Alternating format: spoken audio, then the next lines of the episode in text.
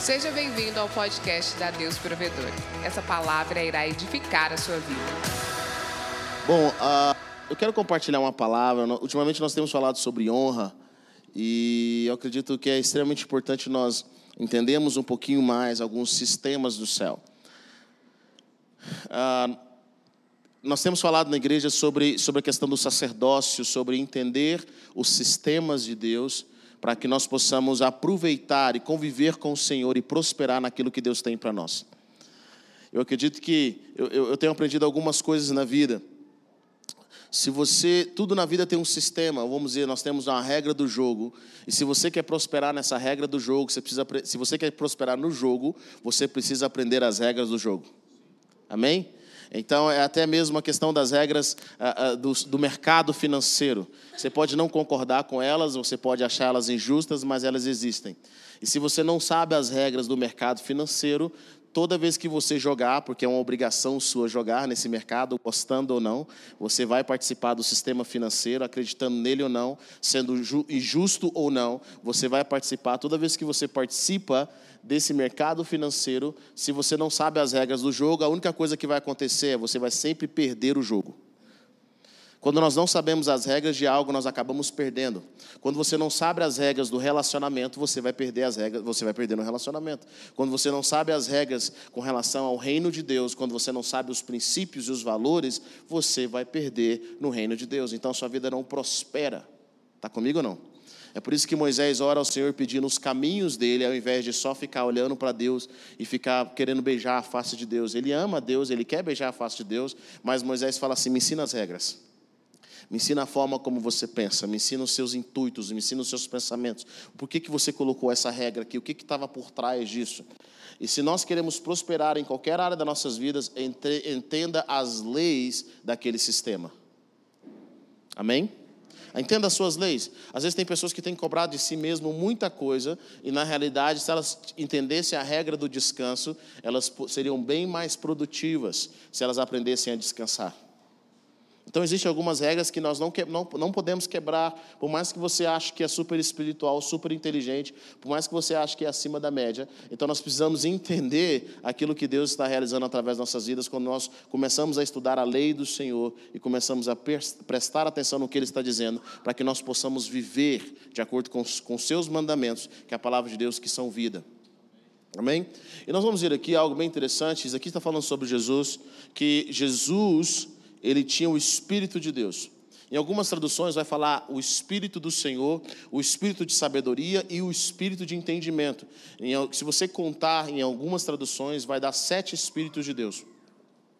E Jesus, das sete manifestações do Espírito de Deus, dessas sete manifestações, Jesus decide ser conhecido ou ser inspirado pelo Espírito de temor do Senhor o espírito do temor do Senhor. Olha que interessante. Jesus tinha sobre ele o espírito do Senhor, o espírito de sabedoria e de entendimento, o espírito de conselho o espírito de poder, o espírito que dá conhecimento e o espírito do temor do Senhor. Mas Jesus decide ser conhecido, ele decide se inspirar pelo espírito do temor do Senhor. Por quê? Porque Jesus não quis ser conhecido ou ser inspirado pelo espírito de poder, ou o espírito do Senhor, ou o espírito de sabedoria e entendimento. Sabe por quê?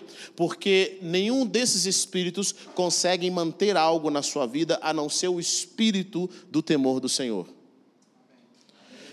Algumas pessoas elas têm dons incríveis, elas têm um espírito de sabedoria. Quando você conversa com elas, a sabedoria jorra da boca delas. Elas têm um espírito de entendimento. Tem alguém que você conhece que tem um espírito de entendimento? Quando você conversa com eles, nossa, olha, o que, que é isso? Deu um clique na minha cabeça, é isso mesmo. Tem pessoas que têm um espírito de conselho, espírito de poder. Quando ele fala, tem autoridade, ele carrega poder. Mas essas pessoas não rompem por muito tempo, porque elas não têm o espírito do temor do Senhor. E o que o espírito do temor do Senhor faz? A função do espírito do temor do Senhor, a básica dele é bem simples. Sabe qual é?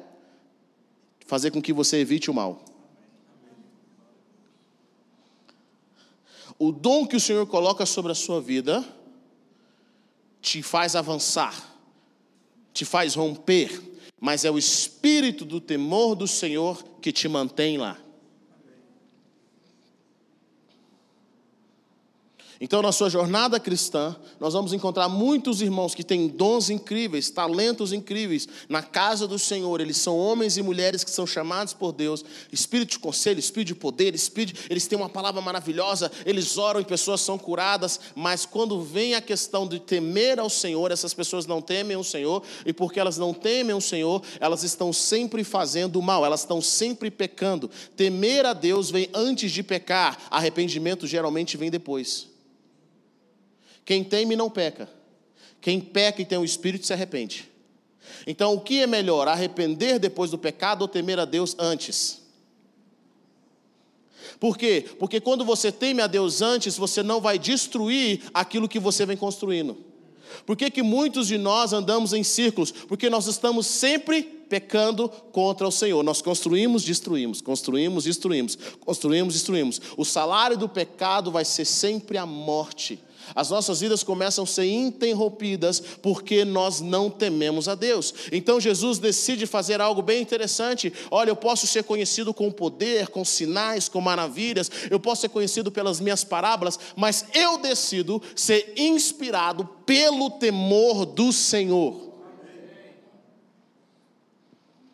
E sabe, alguns de nós, eu vejo assim, nas nossas vidas, nós não precisamos ser batizados com mais conhecimento, nós não precisamos ter mais entendimento, nós não precisamos ter, às vezes, mais poder, mais conselho, nós precisamos é que Deus crie em nós um coração que o teme, que o respeita, esse santo temor do Senhor, que faz com que a gente pense bem antes de falar e antes de agir com relação a certas coisas.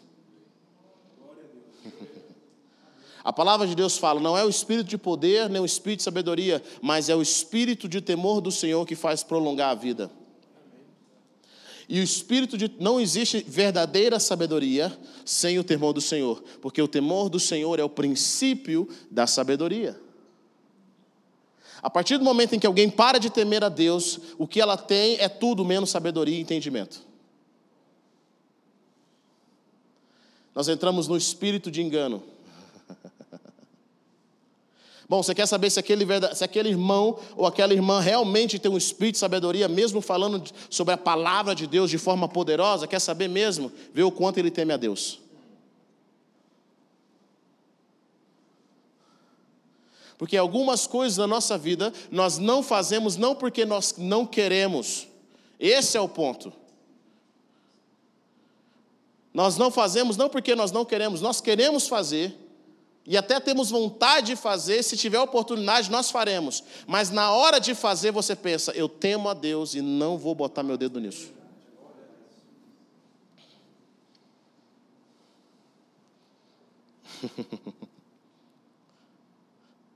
Será que antes de cometer certos atos, nós pensamos o que Deus acha sobre aquilo?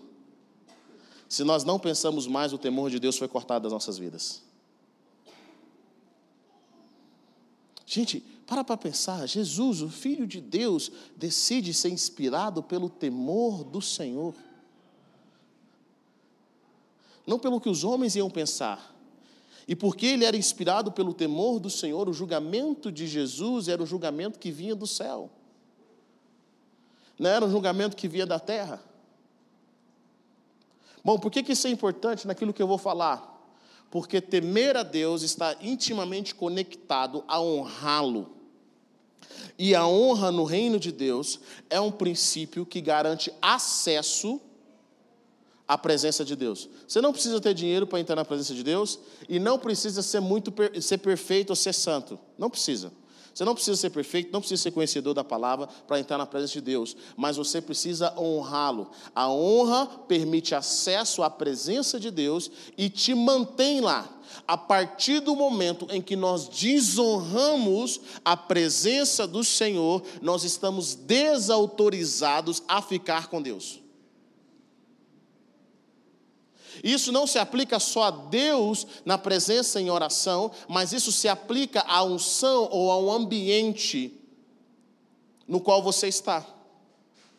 Por que, que algumas pessoas não conseguem receber mais de, de, de alguns pregadores, eu da igreja, na Deus Provedora, dizem, ah, eu não, não consigo receber, por que, que eu não consigo receber? Sabe por que, que às vezes você não consegue receber, ou nós não conseguimos receber? Porque nós começamos a desprezar aquilo que Deus está fazendo naquele lugar. A partir do momento em que nós desonramos a unção sobre aquele ambiente, nós estamos excluídos de receber aquilo que Deus está fazendo naquele ambiente.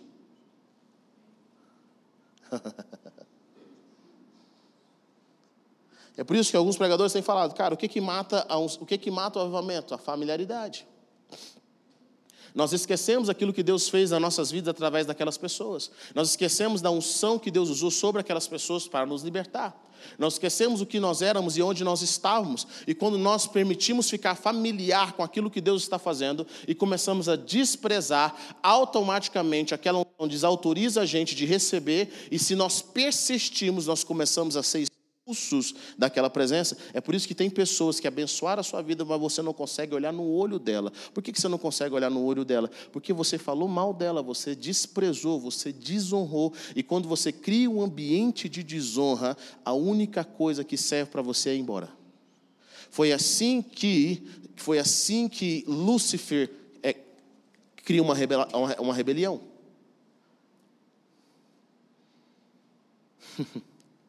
Bom, para para pensar, eu fico meditando sobre isso.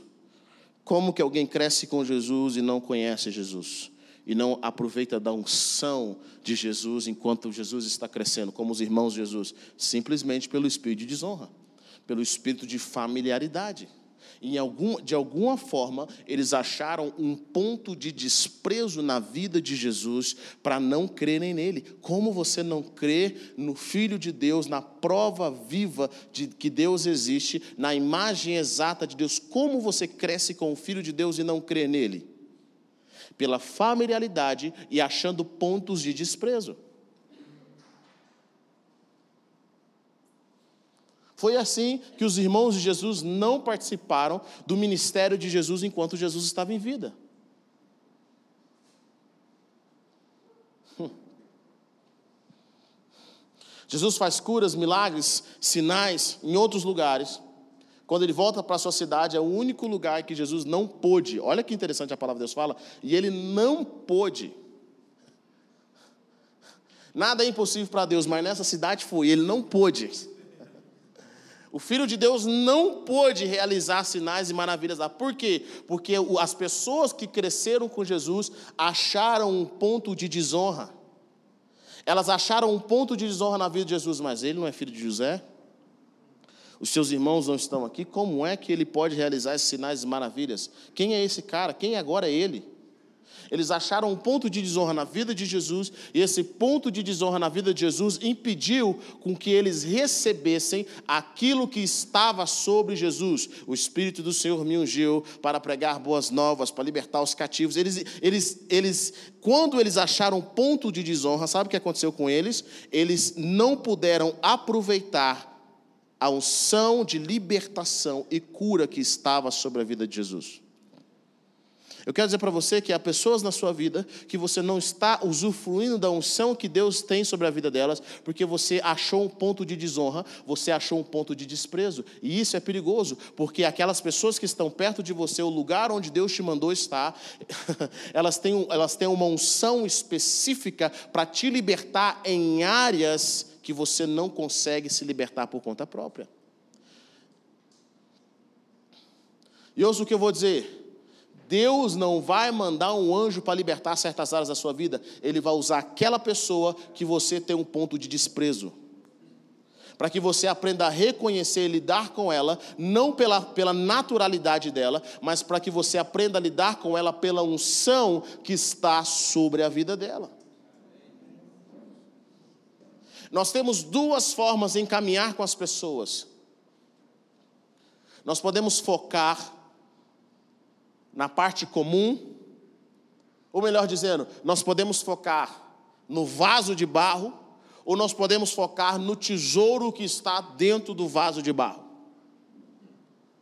Quando você foca no vaso de barro, a única coisa que você vai conseguir enxergar nesse vaso de barro é barro, é poeira, é sujeira, é impureza. Mas quando você foca no tesouro, você vai conseguir extrair esse tesouro que está dentro da vida dessa pessoa. E aí você começa a ver o mover de Deus. Isso serve não só a nível externo, mas também a nível interno. Quando você olha para você mesmo, você vê o barro que você é, ou você vê o tesouro que Deus colocou dentro desse barro? Porque se eu olhar para o barro que eu sou, eu vou entrar em depressão. Eu vou me achar inútil. Eu vou, achar, vou me achar limitado eu vou achar que eu não consigo fazer. Mas se eu olhar para o tesouro que Deus colocou dentro desse vaso de barro, eu sei que tudo posso naquele que me fortalece.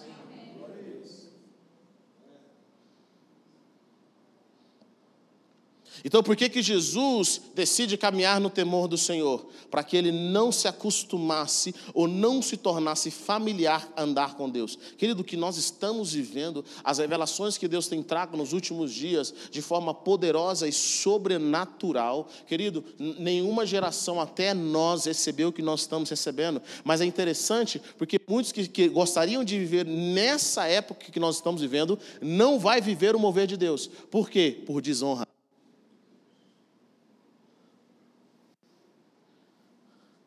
Sabe o que eu aprendo quando eu leio a Bíblia? Uma coisa que eu tive que me acostumar, eu tive que me contentar com isso. Deus usa pessoas imperfeitas. Bote isso na sua cabeça, meu amigo.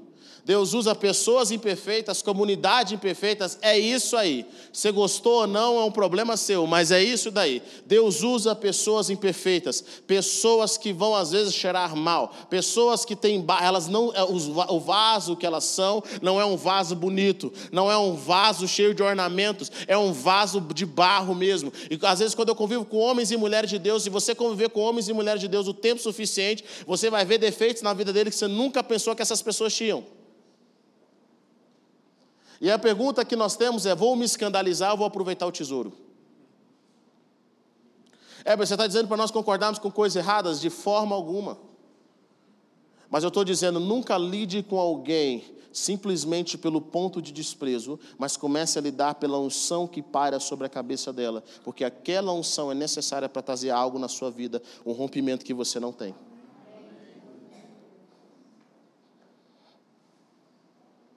Amém? Vocês estão comigo? Amém. E nós observamos isso na palavra de Deus. Eu fico pensando, a primeira esposa de Davi, Mical, filha do rei Saul, foi uma mulher que ajudou Davi, ela amava Davi, ela ajudou Davi a fugir do seu pai.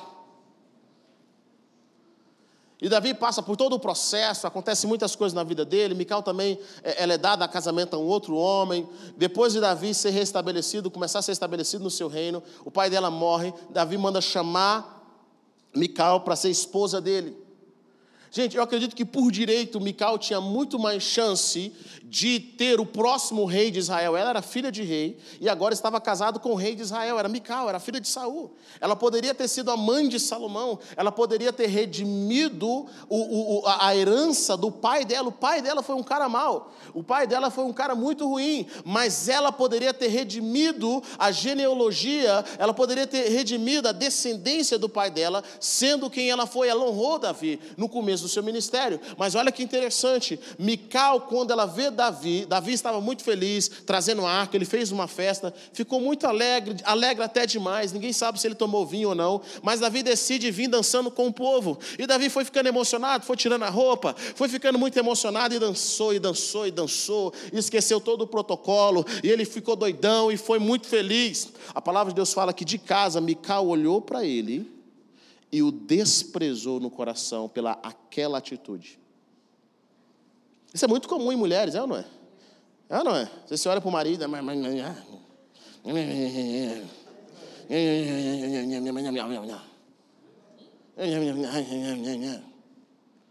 Ela olha para Saul, para Davi, e o despreza pela atitude que ele estava tendo. Ela fala assim: como que o rei de Israel fica aí como um qualquer? Que vergonha, que humilhação. Você é um rei, se comporte como tal. Você quebrou o protocolo. Davi fala para ela: Minha filha, eu me humilhei e vou me humilhar ainda mais diante de Deus. O que, que é? O que, que tem que fazer? Eu vou humilhar ainda mais. Davi não briga com ela, Davi não a humilha, Davi não amaldiçoa. Mas olha o que a palavra de Deus fala: que depois dessa ação de Mical, ela fica estéril até o fim da vida dela. No momento em que Mical toca na unção do rei Davi, ela não estava lidando com Davizinho, seu marido, Zé Ninguém que ela conheceu um tempo atrás. Ela estava lidando com o rei Davi, o homem que Deus tinha escolhido. No momento em que ela toca nessa unção, o ventre dela fica estéril. Sabe o que significa isso? No momento em que você toca na unção que Deus tinha colocado, na, na unção da pessoa que Deus colocou ao seu redor para te libertar, você não recebe o fruto dela.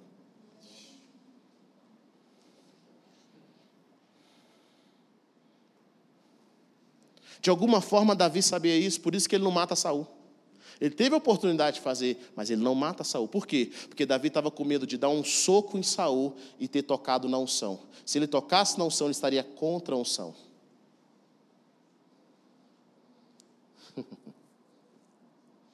Tudo isso pelo princípio de desonra. A palavra de Deus fala que Davi temia o Senhor. Querido, tem pessoas, tem certas circunstâncias que nós não tememos a elas. Nós tememos ao Senhor. Sabe, a gente faz, às vezes, igual o seu Madruga, só não te dou uma porque. Tá, né? Hum, só não te dou uma porque eu temo a Deus, porque senão eu meter a mão na sua cara. Eu temo o Senhor. Só não vou falar, dá vontade de falar, dá. Deu motivo, deu. Mas só não vou falar porque eu temo a Deus. Eu temo o Senhor e não vou abrir minha boca.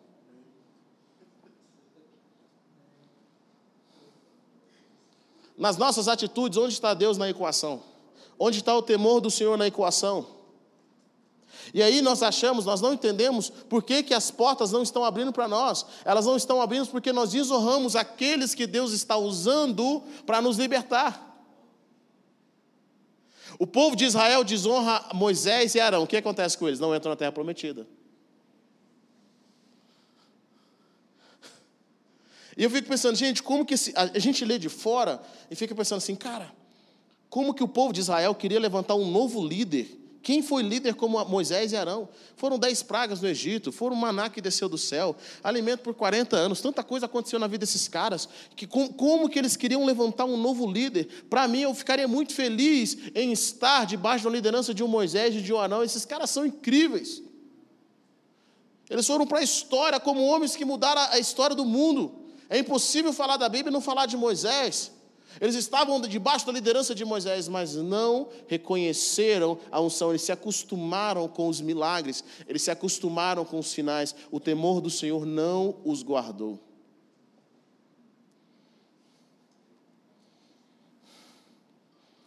Sabe, a manifestação do sobrenatural estará sempre conectada com a honra. Éber, eu não sinto a presença de Deus quando ele, quando ele se manifesta, ainda que de forma pequena, ainda que de forma aparentemente significante, você honra aquilo ou você despreza?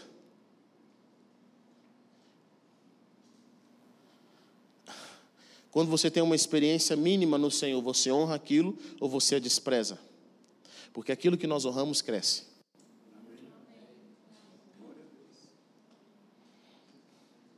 Aquilo que nós honramos cresce. E é interessante isso, porque uma das traduções da palavra honra, eu achei, eu fiquei pensativo, eu estava meditando sobre, sobre ela no original. Inclusive, a primeira vez que a palavra, aparece a palavra honra na Bíblia é sobre honra teu pai e tua mãe.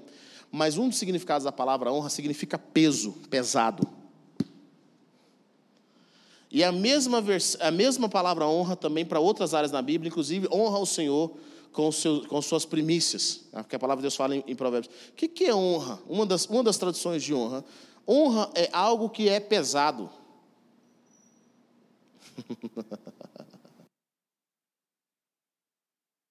Queridos, quantos aqui já dizimaram com muita conta para pagar? Quase todo mundo, é ou não é? Claro que tem pessoas aqui que estão acima da média. Eu vou respeitar vocês, depois vocês oram para a gente. Dizimar com muita conta para pagar é alegria ou é pesado? Está comigo ou não? Já viu tanto que é pesado dizimar? Com conta para pagar? Você pensa assim, cara, eu ganho só mil reais. Cem pilas, mano. Isso é honra. Cara, eu, eu, eu tenho muitos anos de crente. Muitos anos. Eu nunca vi alguém com muita alegria, com conta para pagar, dizimando. Ó, peso. Quando a palavra de Deus fala para honrar o seu pai e a sua mãe, cara, é uma honra de peso. O que, que te custa? É pesado, tem que ser pesado. Se não é pesado, não é honra.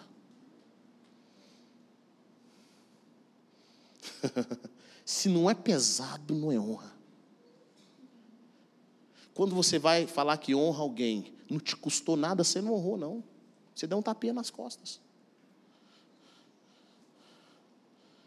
Você já honrou alguém que anda aprontando? Às vezes seu pai, sua mãe que brigou com você, mas você vai honrá-lo. Você vai colocar o peso, aquilo lá é peso. Você honra, a, você honra lá. O seu rosto está lá, mas o seu coração está pesado. Aquilo é honra.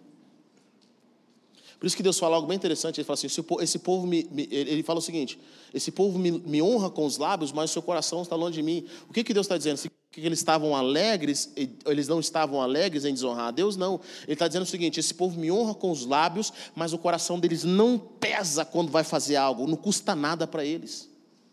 Nunca custa nada, nunca é pesado. A honra, ela é pesada.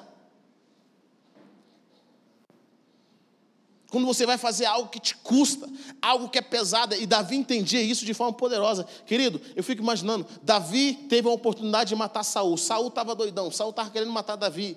E Davi estava lá com seus homens, homens, queridos, que eram assassinos. O, o, o Davi não era um cara que só cantava na igreja e estava sendo perseguido pelo pastor. Davi matava gente. Desculpa te dizer isso, mas Davi matava. Eu fico pensando como que Davi fazia isso. Porque Davi matava o cara de manhã à tarde. O Senhor é meu pastor.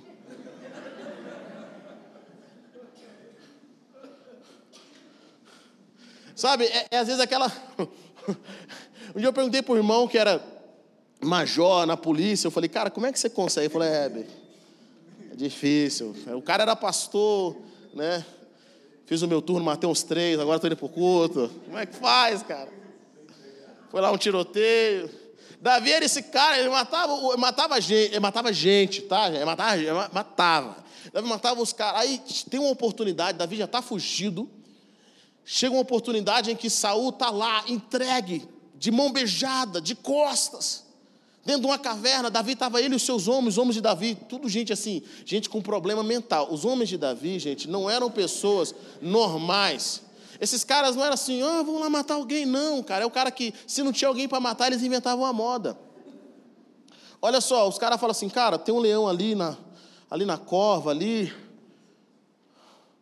Acho que tem leão ali, tem? Cara, o outro falou assim, duvido que você entra lá e mata ele. Duvida? Peraí, só um minutinho. Os caras entravam lá e matavam leão. Os caras atravessaram um exército inimigo só para pegar uma água para Davi, só de graça. Os caras matavam a gente, eles não brincavam não. Quando surge a oportunidade, Saul entra lá, a palavra de Deus fala que Saul entra numa caverna para fazer as suas necessidades. Estava lá Davi no fundo da caverna, os caras, Davi é agora, pode deixar que eu não vou ter duas, não, vai ser só uma. Só dá o sinal que eu vou matar esse cara. O Senhor entrega. Olha isso que te digo, meu servo. Terra! O Senhor entrega nas tuas mãos agora, Saul. Não temas. Eis que te digo, chegou a sua hora. Vamos matar esse cara, é só uma. Vamos, vai, vai desaparecer aqui. O pessoal vai achar até que ele foi arrebatado. Vamos pegar esse cara. E Davi vai lá e corta um pedaço do manto de Saul. Mas quando ele faz isso, um pedaço, o coração dele fica pesado. Davi fala assim: ó, vocês cala a boca. Ai de mim, eu não vou tocar no ungido do Senhor, ele é ungido de Deus, eu não vou tocar. Mas Davi, você não entende. Seus pais estão morando fora do país por causa dele.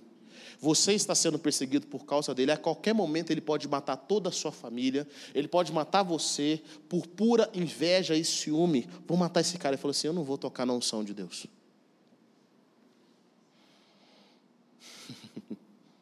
Eu não vou tocar. E sabe o que, que isso livra Davi? Livra Davi de ser igual Saul. Porque tudo aquilo que você não perdoa, você repete.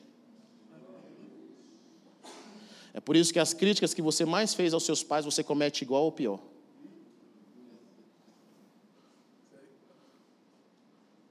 É ou não é? Vou sair daquela igreja porque aquele líder é muito ignorante. Aquele líder gritou comigo. Você vai para outra igreja, se torna líder e faz pior do que o líder que fez com você. Você não perdoa. Quem não perdoa, repete. Quem toca na unção, faz de novo. Ela faz de novo. Então Saul teme a Deus o suficiente para não matar Saul. Davi teme a Deus o suficiente para não matar Saul. Ele honra mesmo quando Saul o está desonrando. Querido, vou falar de novo.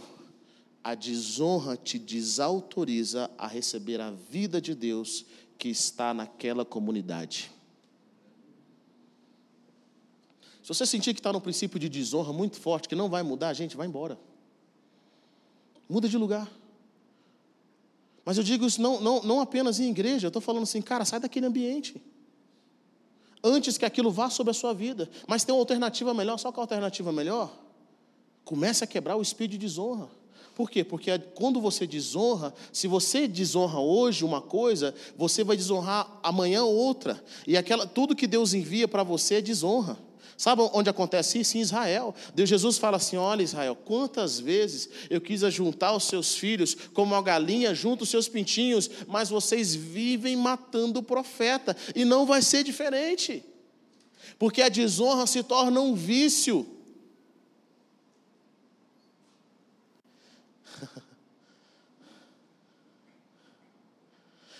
Gente, eu vejo pessoas, isso eu vejo muito, principalmente em família, às vezes, querido Deus não te levantou como José da família, levantou a sua cunhada, levantou o seu irmão, aquela pessoa que você não gosta. Mas é aquela pessoa que quando viaja compra presente para você. É ela que pensa nos seus filhos, ela que te ajuda. Toda vez que você precisa de algo, Deus, usou, Deus usa aquela pessoa como a libertadora financeira na sua vida. É, a unção está sobre ela. Quando você fala mal dela, você perde a oportunidade de receber aquilo que Deus está dando pra, através dela na sua vida.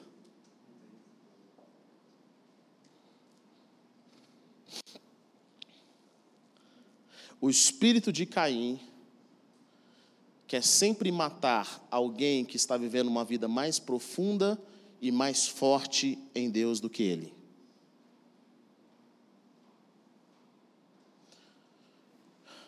O que mais me choca em Caim, no espírito de Caim, que é um espírito que age em diversas igrejas, em diversos lugares, de todos os tempos, você vai, quando você começar a observar isso, você vai ver isso bem forte na Bíblia é que Caim, ele oferece uma oferta a Deus, não é aceita. Ao invés dele aprender com Abel como agradar a Deus, ele quer matar Abel.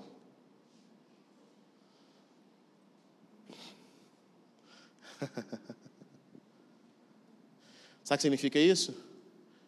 Qual é a sua atitude? Qual é a atitude que você tem quando você está perto de alguém que tem mais vida de Deus do que você?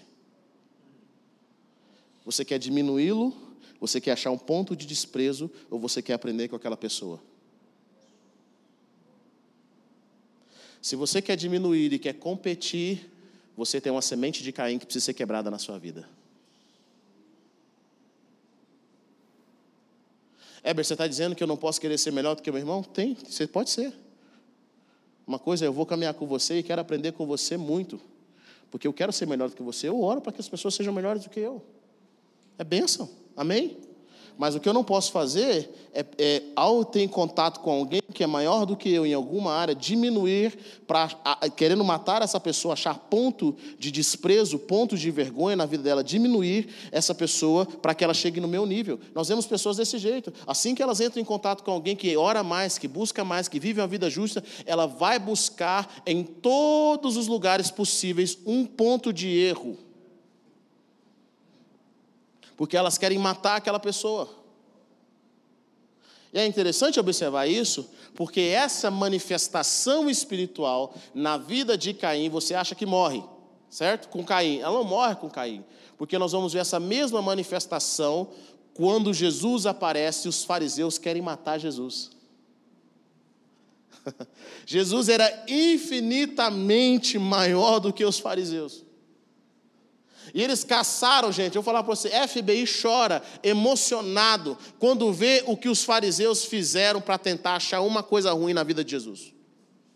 Eles caçaram tudo de Jesus. E Jesus fala para eles assim: ó, vocês não são filhos de Abraão, vocês são filhos do diabo, porque vocês querem me matar.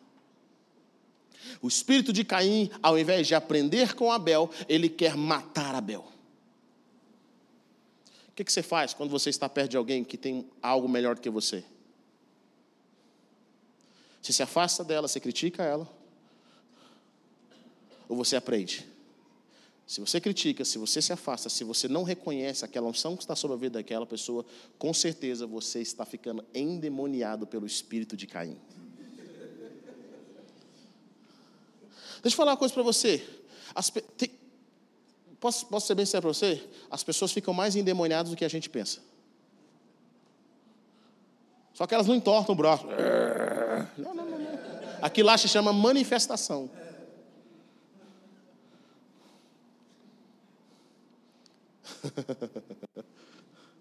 Sabe como é que ela fica endemoniada?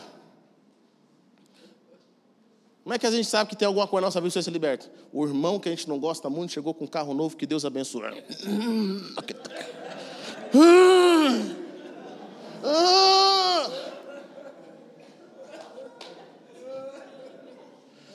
Onde que ele está roubando?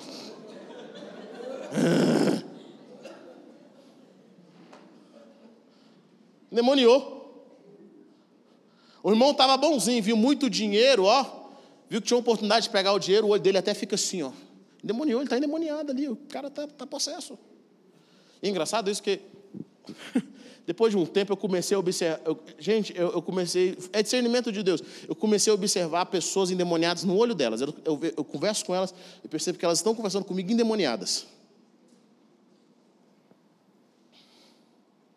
Jesus viu os fariseus, os líderes da época, endemoniados, em contato com a presença de Deus.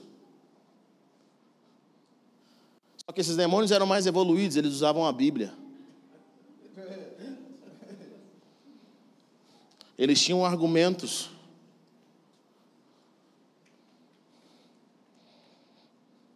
Quando alguém tem mais vida, mais fidelidade de Deus do que você, se aproxime. Resista ao espírito de Caim. Aprenda. Vai lá ser abençoado. Vai se submeter. Querido, às vezes você não tem sentido a presença de Deus e não tem sido abençoado pelas pessoas que estão perto de você. Não é guerra espiritual, não é macumbaria, não é bruxaria, não é satanista que está sugando as suas energias, é simplesmente a nossa língua que está desonrando aqueles que Deus tem nos dado.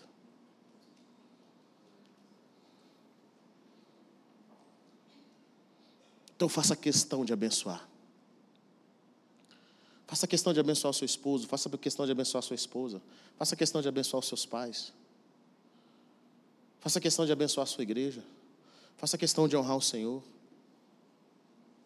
Faça questão de servir de reconhecer as mínimas coisas que Deus faz para você. Os sábios herdarão honra, mas os loucos tomam sobre si a vergonha. Sabe, às vezes eu percebo que a presença de Deus, ela vem no ambiente corporativo, mas ela não toca todas as pessoas. E sabe por que ela não toca todas as pessoas? Porque a presença de Deus e o propósito de Deus sempre vai tocar quem está honrando quando ele se manifesta. Você não precisa de dinheiro, você não precisa ser rico, não precisa ter muito conhecimento da palavra, mas desonrar a presença é te desautorizar a aproveitar daquilo que Deus tem para você.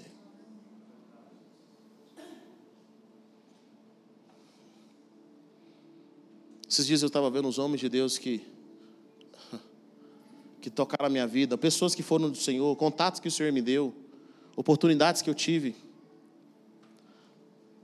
eu simplesmente não conseguia receber. Eu quero que você entenda uma coisa. Não tem a ver com, cara, vou sempre receber dessa pessoa, não tem a ver com isso. Às vezes Deus está te mudando para uma nova estação, Ele começa a reduzir algumas coisas da sua vida para te levar para outra. É normal, existe uma desaceleração de Deus, amém? Há uma desaceleração de Deus para Deus te levar para um outro ambiente, para você aprender coisas novas. Mas até mesmo esse desacelerar tem que ser um desacelerar com honra. Tem que ser um desacelerar com honra, tem que ser um desacelerar com ver aquilo que é bom. Para você entrar numa coisa nova, em algo cheio do Senhor. Olha, querido, ninguém vai me convencer que uma pessoa que deixa a sua casa, seja ela como igreja, seja ela como família, com desonra, está entrando no novo ciclo de Deus. Ninguém vai me convencer. Ah, mas Deus perdoa. Deus, Deus perdoa, mas o ciclo é aquele ali a pessoa vai ficar repetindo aquilo. É, eu casei, meu pai não manda em mim, não. Continua para você ver. Você desonrou o ciclo.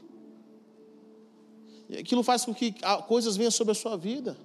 Eu não conheço ninguém, ninguém vai colocar na minha cabeça, mas fulano ficou rico, está ganhando a loteria depois que ele saiu, saiu com desonra. Ouça o que eu estou dizendo, aquilo ali não é de Deus. Deus não vai honrar pessoas que vivem com desonra.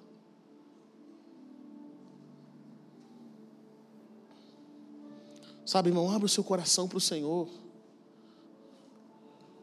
E aprenda de uma vez por todas. Deus vai te abençoar através de pessoas imperfeitas.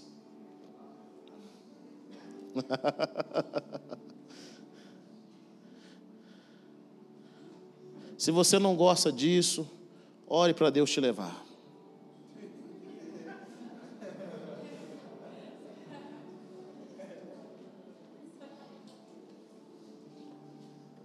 Ore para Deus te levar, Senhor.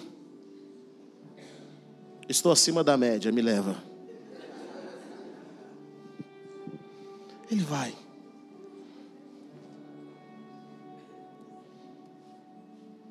Quando nós nos conectamos com pontos de honra,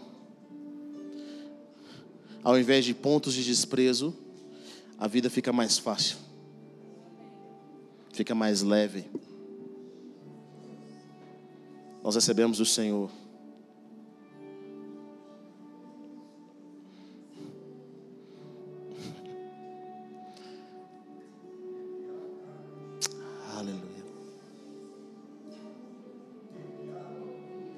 Honre a presença do Senhor nesse lugar.